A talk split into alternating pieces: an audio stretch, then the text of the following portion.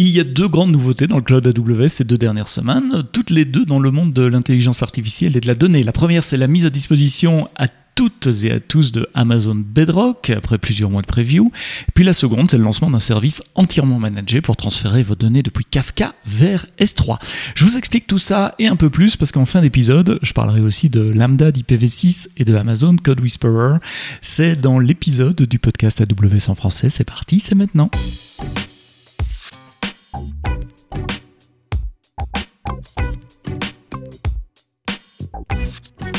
Bonjour, bienvenue dans cet épisode du podcast AWS en français, enregistré un peu plus tôt dans la semaine que d'habitude. L'épisode du vendredi, en général, j'enregistre le vendredi très tôt le matin ou le jeudi soir pour vous faire part des, nouvelles euh, des deux dernières semaines, des nouveaux, services ou des nouvelles fonctions euh, qui sont apparues euh, dans le cloud AWS.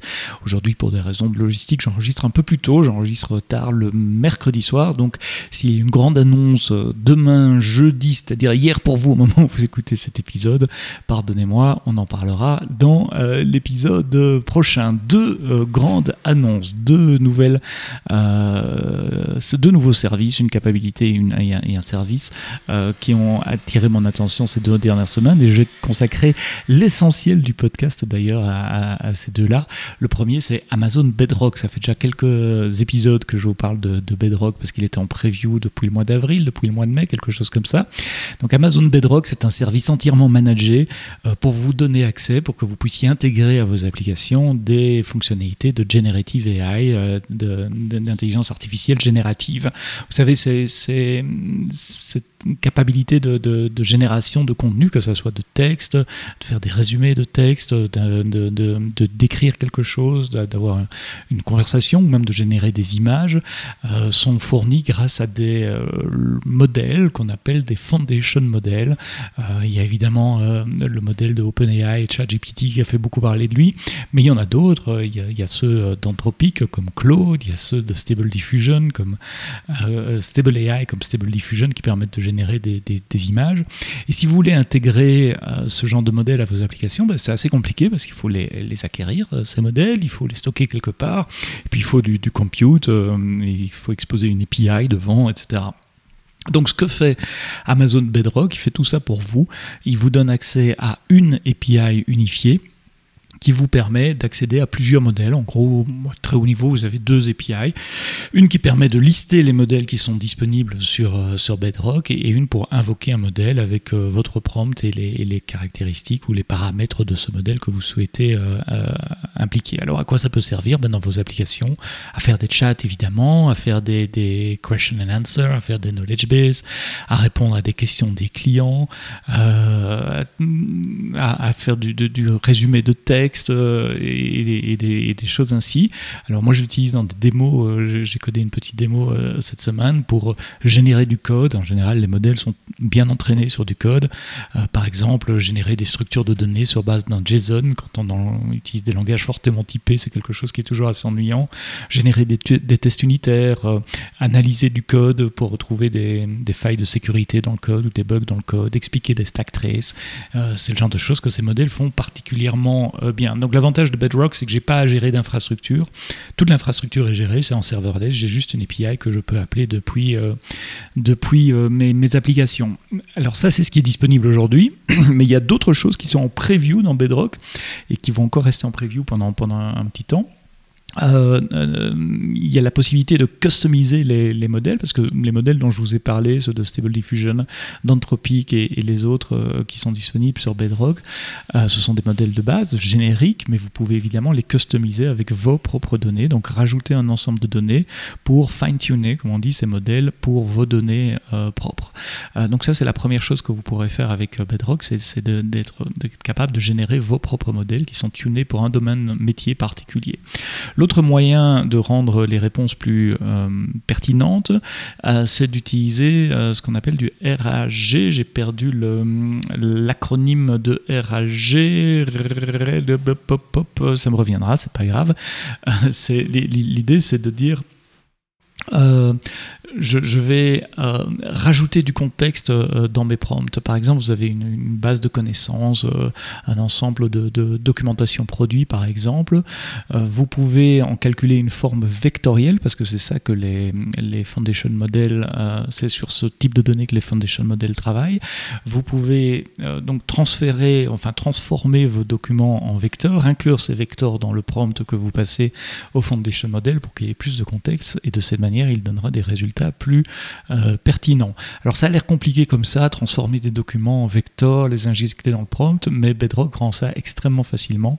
Euh, il y a même un connecteur avec S3, donc vous, vous, pointez euh, Bedrock sur un, de vos buckets S3, il va automatiquement parser les documents, les stocker dans la base de données vectorielle de votre choix, et là vous avez le choix entre quelques, quelques possibilités également, et il se chargera automatiquement d'invoquer de, un agent à l'invocation du prompt pour aller chercher ces vecteurs en plus, ce contexte en plus. Donc ça, c'est la, possibilité euh, qu'on appelle dans, dans, Bedrock de faire du knowledge base. Et puis le troisième moyen de faire des prompts plus, plus pertinents, c'est d'y ajouter des informations en temps réel, c'est-à-dire que pendant la résolution d'une query, Bedrock soit capable d'appeler un agent, et là vous devez développer du code un peu, qui va appeler une API à vous euh, pour aller chercher des données qu'il qui ne connaissait pas au moment où le modèle a été entraîné. Par exemple, des données en temps réel, on pense évidemment à des données financières, de place de marché, de statut de compte, mais aussi des, pardon, des réservations de, restaurants, d'hôtels, euh, des, des disponibilités par exemple de chambre d'hôtel ou de table de restaurant à une date donnée. Alors les agents, ça m'intrigue quand même pas mal sur Bedrock parce que euh, pour avoir développé quand même pas mal d'agents euh, depuis des années et des années, euh, souvent on est habitué, enfin presque toujours on est habitué à fournir une API. Voilà, si j'ai un agent, je créer une fonction qui reçoit tel et tel argument en entrée et qui donne ça et ça en sortie. Ici, l'interface avec les, les large language models est un peu différent. Quand je fournis un agent à Bedrock, je donne une description, un prompt qui dit de quoi l'agent est capable, et c'est euh, sur la qualité de ce prompt que le, modèle va décider si ou non euh, la question posée par l'utilisateur euh, peut avoir une réponse euh, avec mon agent. Ici, oui, il va appeler l'agent, récupérer les données et réinjecter les données dans, dans, dans, sa réponse. Donc le contrat d'API est en natural language, en langage naturel, ce qui est un peu, un peu différent. Voilà, c'est très très gai euh, de, de, jouer avec Bedrock en tant que développeur parce que c'est extrêmement simple, c'est vraiment une API à appeler quelques paramètres. On, on, change de modèle relativement facilement, on passe de l'un à l'autre. Évidemment, les, les, paramètres exacts ou le fine-tuning des, des questions qu'on va poser dépendent un peu des modèles donc on ne peut pas réutiliser exactement un prompt pour euh, d'un modèle à l'autre, euh, pas en tout cas avec la même, euh, la même pertinence. Ça me fait un peu penser au début de, JDBC ou d'ODBC. J'ai déjà dit dans ce podcast, on a, on a une API pour appeler une base de données et on passe du SQL et le SQL peut changer un peu en fonction du modèle de la base de données à laquelle on parle.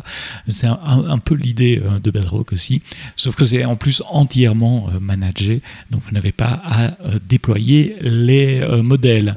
Il y a en plus dans la console de Bedrock euh, un playground, il y a plein d'exemples de code, il y a un playground de chat et d'images euh, où vous pouvez poser des questions, expérimenter vos prompts et voir les réponses sur différents modèles pour trouver le modèle qui correspond le mieux à votre cas d'utilisation. Je vous mets comme d'habitude le lien vers le blog post qui parle de la disponibilité de Bedrock. Il a été écrit par ma collègue Ange, Ange Barth. Et posez-vous la question, qu'est-ce que le Generative AI peut faire pour vous et pour vos clients Et pensez aux use cases que vous allez pouvoir intégrer dans vos applications. Voilà, après ce long passage sur Bedrock, une autre nouveauté cette semaine euh, dans le monde de la data, et je sais que vous êtes nombreux dans le monde de la data à écouter le, podcast, je vous en remercie, notamment euh, beaucoup d'auditeurs du, podcast euh, Big Data Hebdo, écoutez également le podcast AWS en, français. si vous êtes dans le monde de la data, vous connaissez Kafka, ce système d'ingestion de données en, temps réel. Vous savez que AWS est un système managé, de manière à ce que vous n'ayez pas à gérer l'infrastructure de Kafka, ça s'appelle Amazon Managed Streaming for Apache Kafka.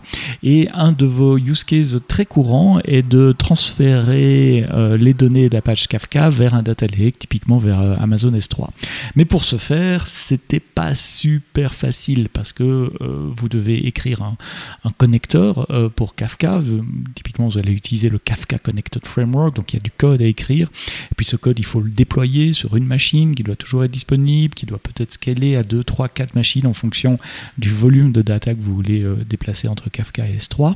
Euh, dans votre code, vous devez tenir compte des erreurs de connexion, faire des retries, être certain de ne pas perdre un record, de ne pas perdre un enregistrement euh, de données. Donc tout ça, c'était pas mal de boulot et vous étiez plusieurs à nous dire, ben, on aimerait bien un système plus simple. Et eh bien voilà, c'est disponible. Maintenant, il est possible de configurer en quelques clics dans Amazon Kinesis Data Firehose un connecteur qui va d'un côté lire les données qui arrivent dans votre cluster MSK, donc Managed Streaming for Kafka, et de l'autre côté aller les écrire dans S3 en appliquant des transformations. Donc il peut transformer les, données au format euh, parquet par exemple, euh, si c'est ça que vous utilisez, ou au format ARC.